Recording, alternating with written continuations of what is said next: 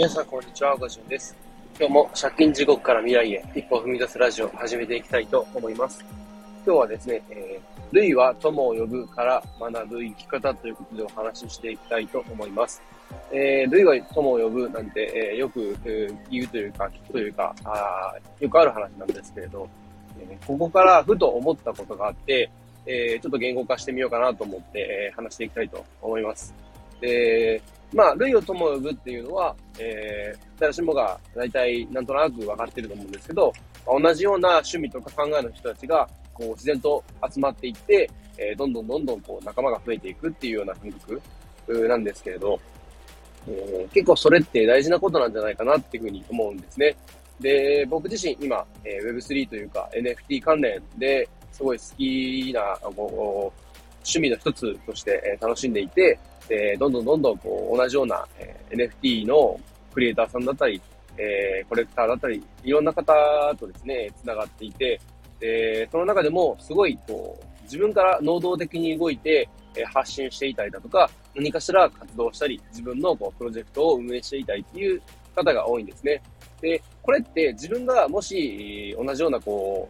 う、NFT に関連する発信とか活動していなかったら、絶対こう、関わることのない、交わることのない人たちばかりなんですね。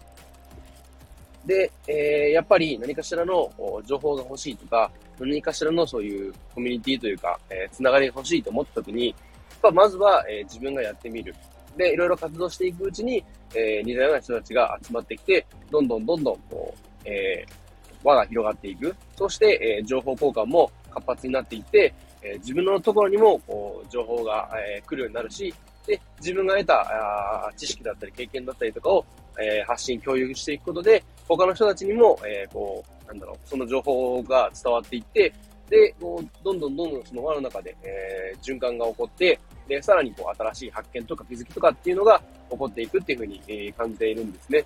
で、これって、こう、例えば、えー、自分が何かしらのこう、やりたいことがあって、でも情報がないし、えー、どうしていいかわかんない。なんかこう、自分自身孤独だなって思った時に、まずはやってみる。で、それに関して発信だったりだとか、えー、そういうのを、えー、表に出していくっていうのをやってみると、何かしらこう、つながりが、えー、広がっていくんじゃないかなっていうふうに思います。過去、えー、いろいろ考えて、振り返ってみたときにですね、僕自身すごい、えー、二十歳ぐらいの頃ですね、車がすごい大好きで、えー、日々、こう、運転だったりだとか、え、改造だったりとか、いろんなことを考えながら、え、生活していたんですね。で、え、当時は、まだ、そんなにツイッターもがっつりっていうほどではなくて、で、Facebook だったりだとか、えー、ツイッターは、まあ、そこそこにやっていて、プラス、えー、車好き用の SNS っていうのが存在していて、ミンカラっていう、えー、こう、車好きのための SNS みたいなのがあるんですね。で、そこでも、えー、いろいろ自分の、えー、好きなあ情報だったりだとか、えー、車の、えー、内容についてとか、えー、そういうのをいろいろと掲載していたんですね。そこから、えー、こう、なんだろう、自分のプロフィールに来てくれた人の足跡が残るような、 mixi みたいな感じの、えー、タイプの SNS だったんで、えー、そこからいろいろ交流していって、えー、こう、相手側から、え声をかけてくれたり、逆に自分から声をかけたり、そうしていって、え最終的にはオフ会で何かイベントがあるときにみんなで集まって、えこう、いろいろ交流するとか、えー、写真を撮ったり、え、車を並べたり、えー、ご飯食べに行ったりとかっていう、そういうなんかこう、ちょっとしたコミュニティみたいなものが出来上がっていたんですね。それって僕自身が車が好きで、そういうのを、えー、いろいろ、えー、こう好きでいろいろ触ってみる。で、得たことを発信してみるっていうのをやっていたからこそ、えー、広がっていったわというか、えー、さらにこうそういう新しい情報とかもどんどんどんどん増えていったっていうのがあって、こういうのってやってみないとわかんないし、逆にやらないといつまで経っても、えー、その情報が入ってこないままじゃないかなっていうふうに思います。過去、その、僕自身、お金で困っていた時に、いろいろ、え、手探りでやっていたんですけれど、どうしてもやっぱり情報が少なくて、え、いろいろ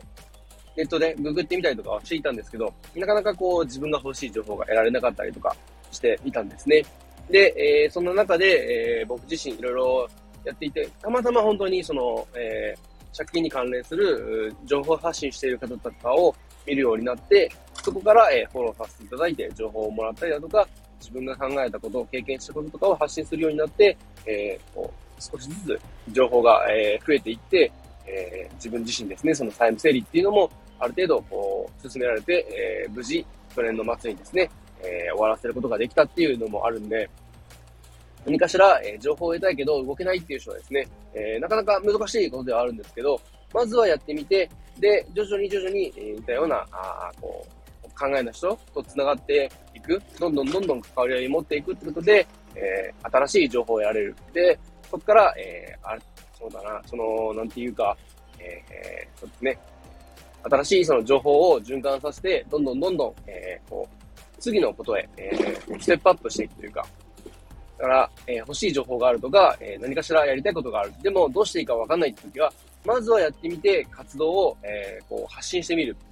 っていうのがすごい大事なんじゃないかなというふうに思います。えー、そんな感じで、えー、今日はですね、えー、類は友を呼ぶから学ぶ生き方っていうことで、えー、お話しさせていただきました。えー、何かしら、えー、やってみたいけど、なんかこう、情報がなくて、そもそもちょっとっていう人はですね、まずは、えー、自分のできる範囲でやってみる。で、それを、えー、発信してみると、えー、どんどんどんどんそういう、こう似たような考えの人たちが集まっていって、えー、新しい、こう、考え、気づきが増えて、えー、次に進めんでいけるんじゃないかなっていうふうに思います。えー、そんな感じで今日は終わりたいと思います。最後までお聴きいただきありがとうございました。では今日はこの辺で。バイバイ。